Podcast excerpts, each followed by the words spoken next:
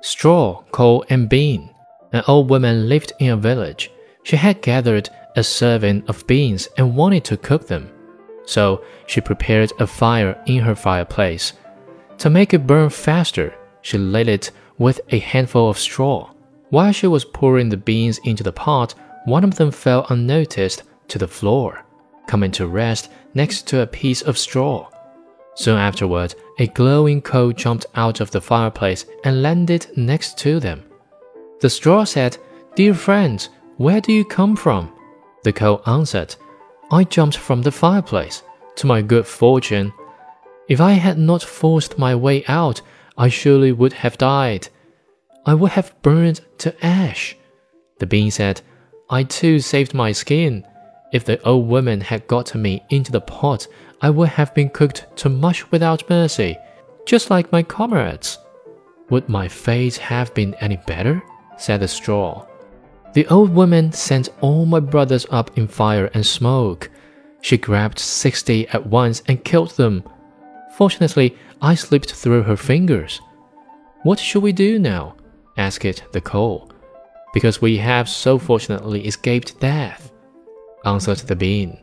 I think that we should join together as comrades to prevent some new misfortune from befalling us here. Let us together make our way to another land. The proposal pleased the other two, and they set forth all together. They soon came to a small brook, and because there was neither a bridge nor a walkway there, they did not know how they would get across it. Then the straw had a good idea and said, I will lay myself across it, and you can walk across me like on a bridge. So the straw stretched himself from one bank to the other. The coal, who was a hot headed fellow, stepped partially onto the newly constructed bridge. But when he got to the middle and heard the water rushing beneath him, he took fright, stopped, and did not dare to go any further. Then the straw caught fire, broke into two pieces, and fell into the brook. The coal slid after him, hissed as he fell into the water, and gave up the ghost. The being who had cautiously stayed behind on the bank had to laugh at the event. He could not stop, and he laughed so fiercely that he burst. Now he too would have died.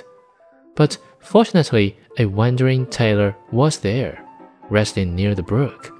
Having a compassionate heart, he got out a needle and thread and sewed the bean back together. The bean thanked him most kindly. However, because he had used black thread, since that time all beans have had a black seam.